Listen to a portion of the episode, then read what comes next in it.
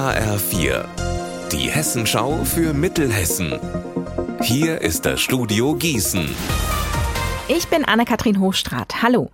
Nach über 36 Jahren ist das Schicksal eines vermissten Bergsteigers aus dem Kreis Marburg-Biedenkopf endlich geklärt. Alexander Gottschalk. Mitte Juli sind auf dem Theodul-Gletscher in der Schweiz die sterblichen Überreste des Mannes gefunden worden, wie die Staatsanwaltschaft des Kantons Wallis heute dem HR bestätigt hat.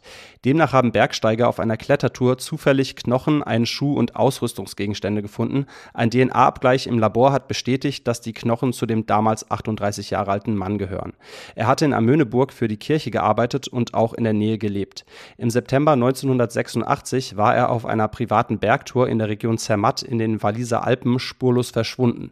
Der abschmelzende Gletscher hat nun laut der Polizei seine Leiche freigegeben.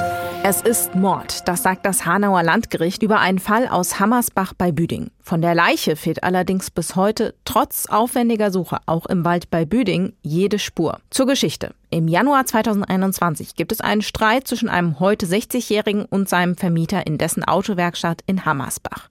Danach wird der 79-Jährige nie wieder gesehen. Die Ermittler finden Blut und andere Beweise, aber keine Tatwaffe und eben auch keine Leiche.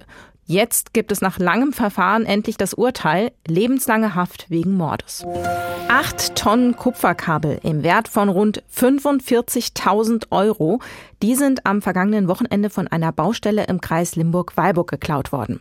Die liegt an der B49 bei Obertiefenbach. HR4-Reporter Benjamin Müller, jetzt werden da ja Zeugen gesucht. Ja, genau. Also die Weilburger Polizei nimmt Hinweise entgegen. Das Ganze ist natürlich ein extremes Gewicht mit 8 Tonnen, also 8000 Kilo. Die Kabel waren auf 10 Paletten auf der Baustelle gelagert und die liegt übrigens im Bereich der Aral-Tankstelle an der B49.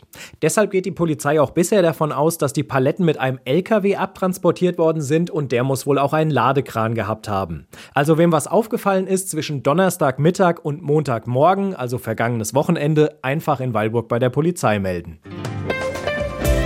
Unser Wetter in Mittelhessen. Heute ist es wechselhaft. Es bleibt meist trocken, bei zum Beispiel 19 Grad in Amöneburg. Die Nacht bleibt trocken und zeitweise sternenklar. Morgen beginnt der Sommer dann sein Comeback. Ihr Wetter und alles, was bei Ihnen passiert, zuverlässig in der Hessenschau für Ihre Region und auf hessenschau.de.